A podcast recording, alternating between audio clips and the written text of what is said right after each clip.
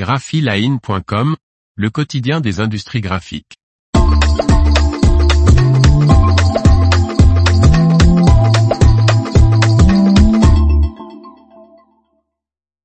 Rencontres économiques d'Aix, trois questions à Nathalie Rastoin. Par Léonce Michel Després. Nathalie Rastoin, présidente de la société de conseil en stratégie de communication des marques et dirigeants Politane, partage ses éclairages sur les thèmes abordés lors des rencontres économiques d'Aix-en-Provence, la taxe carbone, l'efficacité des dépenses publiques et l'évolution de la consommation en France. Lors des rencontres économiques d'Aix-en-Provence du 7 au 9 juillet 2023, qui se sont déroulées en même temps que le Festival international d'art lyrique d'Aix, raison de ma présence à Aix-en-Provence, j'ai rencontré Nathalie Rastoin qui a assisté à ces journées. Descendante d'une longue lignée d'entrepreneurs marseillais, fille de Gilbert Rastoin maire de Cassis entre 1971 et 1995, Nathalie Rastoin est membre du comité directeur de l'organisme d'études et de débat sur les politiques publiques l'Institut Montaigne, senior advisor de la multinationale britannique d'agences de publicité et de communication WPP, présidente de la société de conseil en stratégie de communication des marques d'entreprise et de dirigeants Politane après avoir dirigé l'agence de publicité Ogilvy jusqu'en 2020. Elle a introduit en France la fonction en communication, le planning stratégique, a conseillé François Hollande lors de sa campagne présidentielle et est la Sherpa de nombreux chefs d'entreprise en France.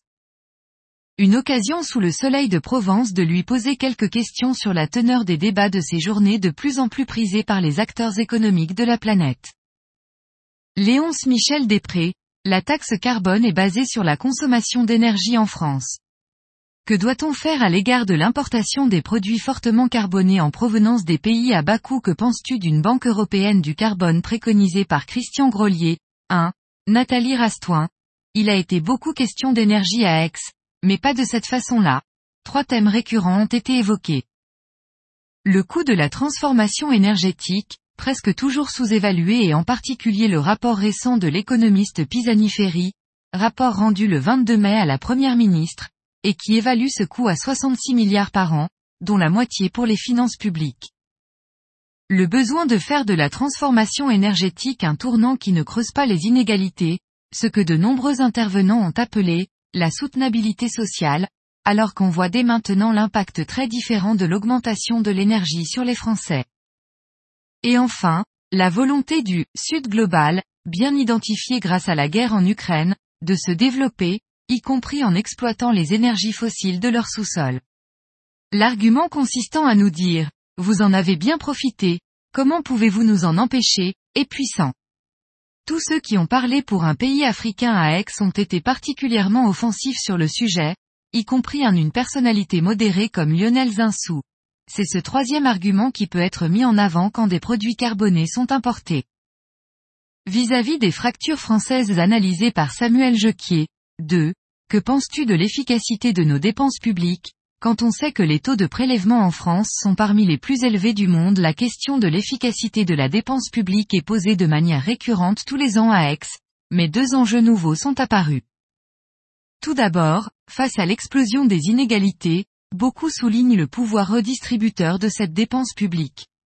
Le coefficient de Gini, qui mesure l'inégalité des revenus dans le monde et va croissant quand les inégalités montent, est en France et de 0,293, légèrement en dessous de la moyenne européenne de 0,301. Quand on compare avec les 0,4 des USA ou les 0,38 du Royaume-Uni, on se dit que tout ne se perd pas. Mais, d'un autre côté, l'État a besoin de nouvelles ressources alors que le gouvernement, dont Bruno Le Maire en direct à Aix, nous promet une baisse nécessaire de notre endettement. Donc, la question devient, où trouver les marges de manœuvre, non seulement pour se désendetter, mais aussi pour réinvestir le pari sur le plein emploi, générateur de recettes et d'optimisme, est-il suffisant pour trouver ces marges La nouveauté est qu'il faut penser en même temps désendettement et investissement, ce qui suppose a priori des choix plus drastiques que des petites économies à la marge. En bref, bien investir, est plus urgent que rembourser pour beaucoup, car les dégâts liés au dérèglement climatique seront plus importants que la question de la dette si on continue. Au fond, l'État comme les entreprises comprennent qu'il faut plus de changements, et vite, et sont à la recherche de nouvelles poches de valeur pour pouvoir réinvestir. Et cela ne pourra pas être l'attrition de services publics comme la santé, l'éducation, la sécurité ou la défense. Il faut repenser plus profondément les modèles. Et là, on a besoin de l'engagement des Français, parce que ça va impliquer des changements de comportement, ce qui est le défi des démocraties d'aujourd'hui. Que penses-tu de l'évolution de la consommation en France? Pascal Ebel parle de quête de sens n'est-ce pas contradictoire avec le principe même de la consommation qui a pour fonction de satisfaire les besoins de la vie depuis de nombreuses années? Il est difficile aux gens de réconcilier le citoyen et le consommateur dans leur choix, bien qu'ils expriment le plus souvent l'envie de faire de leurs actes de consommation un outil de changement. À ce jour, on se heurte au moins à deux murs. Celui de l'offre. Quand l'offre, citoyenne, est moins qualitative que l'offre historique, le choix n'est pas désirable. C'est aujourd'hui une difficulté de la mode durable, par exemple. Et celui du prix, quand l'offre citoyenne est beaucoup plus chère que l'offre historique, comme aujourd'hui pour la voiture électrique ou l'alimentation bio, deux conséquences apparaissent.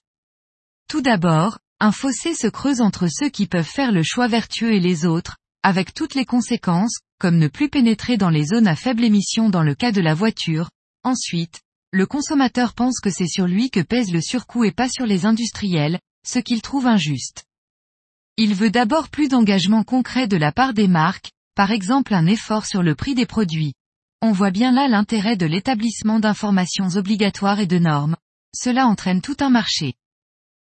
1. Christian Grelier, directeur de la Toulouse School of Economics, président de l'Association européenne des économistes de l'environnement, EARE, auteur de Le climat après la fin du mois, chez PUF, Paris 20192, Samuel Jequier, ancien ministre de l'Emploi et de la Solidarité sous le gouvernement Jospin, directeur du développement Internet d'Ipsos, directeur adjoint de l'agence Bona FIDE Accent Aigu 3, Pascal Ebel, statisticienne, directrice associée de CEWES en charge de la prospective et des tendances de consommation.